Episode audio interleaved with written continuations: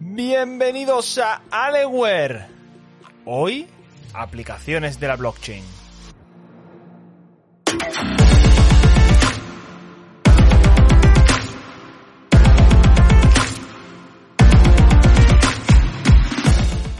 Bueno, pues buenas tardes o buenos días o yo que sé, lo que sea.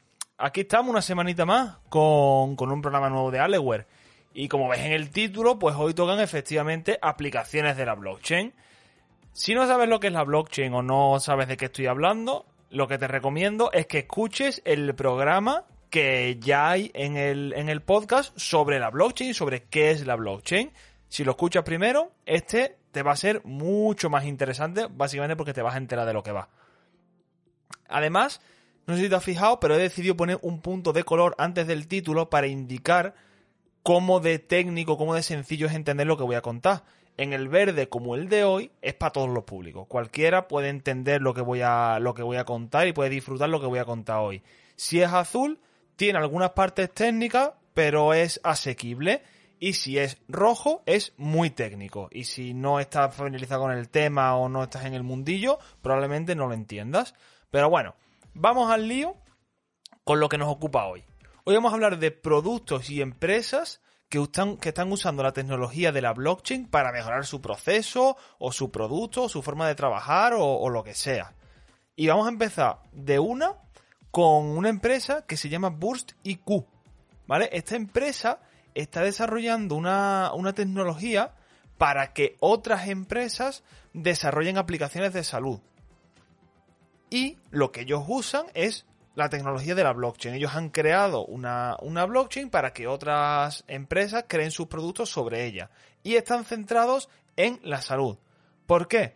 Porque ellos quieren que se desarrollen aplicaciones en las que los datos de salud de los pacientes se encuentren en un entorno seguro y que sea el usuario final el que decida con quién compartir sus datos de salud.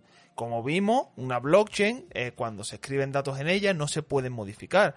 Y además, por una serie de mecanismos que tienen, como los smart contracts y tal, eh, se podría limitar con quién se comparte esa información y que ambas partes tengan que estar de acuerdo para compartirla. Es decir, que el usuario que es dueño de su información tiene que aprobar que otra persona reciba su información de salud. Pues esto es lo que ellos quieren conseguir, ¿no? Desarrollar una, han desarrollado una blockchain para que todas las aplicaciones que se eh, construyan sobre ella, pues cumplan con estos requisitos. Siguiente aplicación. Tenemos otra empresa también parecida a la primera, que también está en el sector de, la salud. Se llama Patentory o Patientory o algo así, ¿no? Y básicamente ellos no desarrollan una plataforma para que otra gente la use, sino que ellos lo que han desarrollado es una aplicación de salud, como podría ser la aplicación de salud del iPhone o como podría ser cualquier eh, aplicación que te mida, que te mida, bueno, pues tu salud, lo, que tu presión cardíaca, o sea, tu presión arterial, eh, tus cosas, tus cosas de salud. En esta aplicación lo que tú puedes hacer pues eso es llevar un seguimiento de tus datos. ¿Y para qué usan esta gente la, blockchain? Pues lo, por lo mismo que el anterior, por la seguridad. Tus datos se cifran y se almacenan en una blockchain para asegurar que nadie, nadie, nadie los modifica una vez que se han grabado. Y además, estos datos se comparten con, con los médicos que, estarían dados de alta también en la aplicación a través de esta misma blockchain, de manera 100% segura y lo que ellos quieren, 100% estándar. Es decir, que los, que los médicos no tengan que andar con que si tal aplicación funciona de una manera, que si esta no se integra, que si los datos de esto no son compatibles con aquello. Ellos lo que quieren es que el médico se despreocupe de cómo recibir o enviar la información y que se centre en tratar o en diagnosticar al paciente, que al fin y al cabo pues es su trabajo.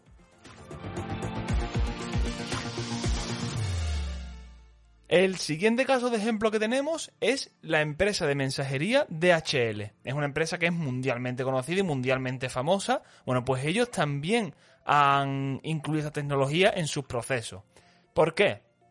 Porque estas empresas, este tipo de empresas tienen un proceso de funcionamiento muy fragmentado. Y además tiene muchos participantes involucrados. Imagínate, el vendedor original eh, quiere enviar un producto. Entonces ya hay una persona implicada. Ahora, el transportista que lleva desde la oficina local de envío hasta un almacén.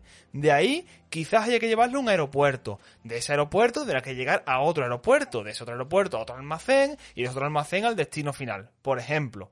A lo mejor puede ser más sencillo o puede ser incluso a lo mejor más complejo. Entonces hay muchas partes y muchos puntos de conexión de esa mercancía.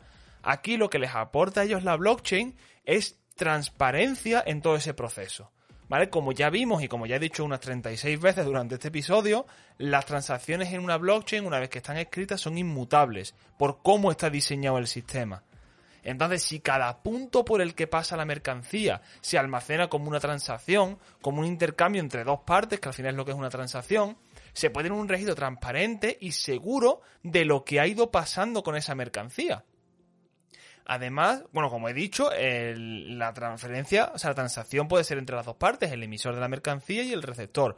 Cuando ambas partes firman la una que ha enviado el producto y la otra que lo ha recibido o que había un intercambio, se almacena esa transacción y ahí se queda la información de ese intercambio en la blockchain y ya no se puede modificar.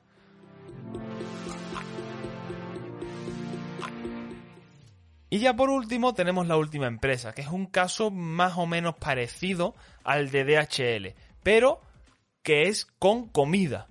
Aquí lo que se hace, lo que se está intentando es implementar la blockchain para conseguir trazar el camino que hace unos alimentos desde su producción hasta el consumidor. La idea es que tanto el consumidor como las agencias alimentarias puedan saber de dónde viene la comida y por dónde ha pasado.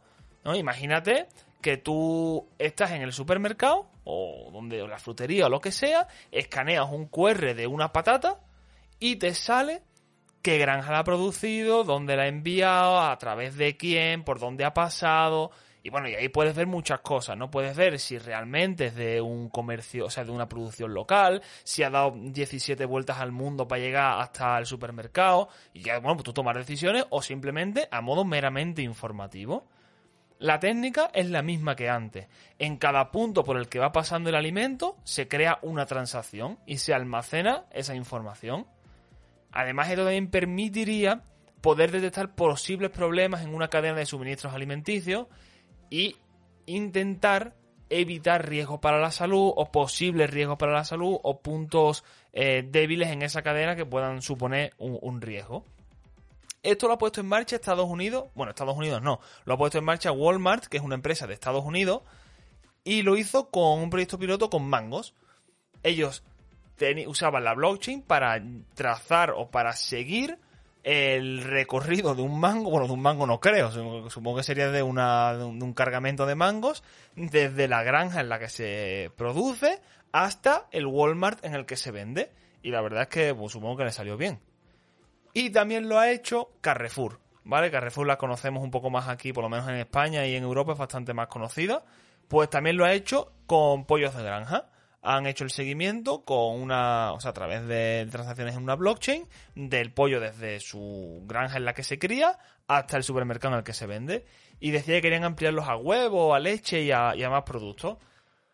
¿Qué pasa? Que todo esto tiene un problema. O sea, el problema de esto, del de DHL y tal, es que esto sigue siendo vulnerable a que las partes puedan falsear datos. O sea, si yo te digo que a mí me conviene vender mi fruta y a ti te conviene hacer el envío de, la fruta, yo puedo decir que la cadena de frío no se ha roto, aunque se haya roto, para que yo venderla y tú tengas el trabajo de enviarla. Entonces las dos partes pueden falsear, acuerdan que sí, que hacemos la vista gorda, eh, se almacena la transacción con datos falsos y eso ya no se puede cambiar. Y nadie puede decir que eso no, que eso no era así.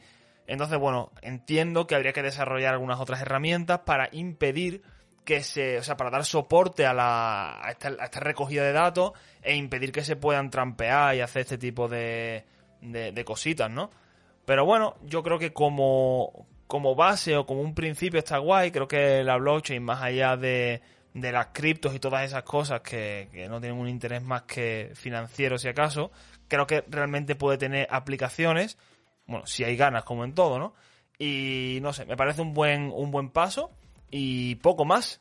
Por supuesto, como siempre, si quieres dejarme aquí en comentarios en iVoox o en Twitter, en arroba Podcast, aplicaciones que tú creas o que has escuchado o que has leído que tiene la blockchain que te parecen interesantes, pues yo por mí encantadísimo, la verdad. Y si no, pues nada, con que me escuches la semana que viene, no, a la otra cuando haya un nuevo capítulo, pues para mí me vale y me hace feliz. Venga, muchas gracias y hasta luego.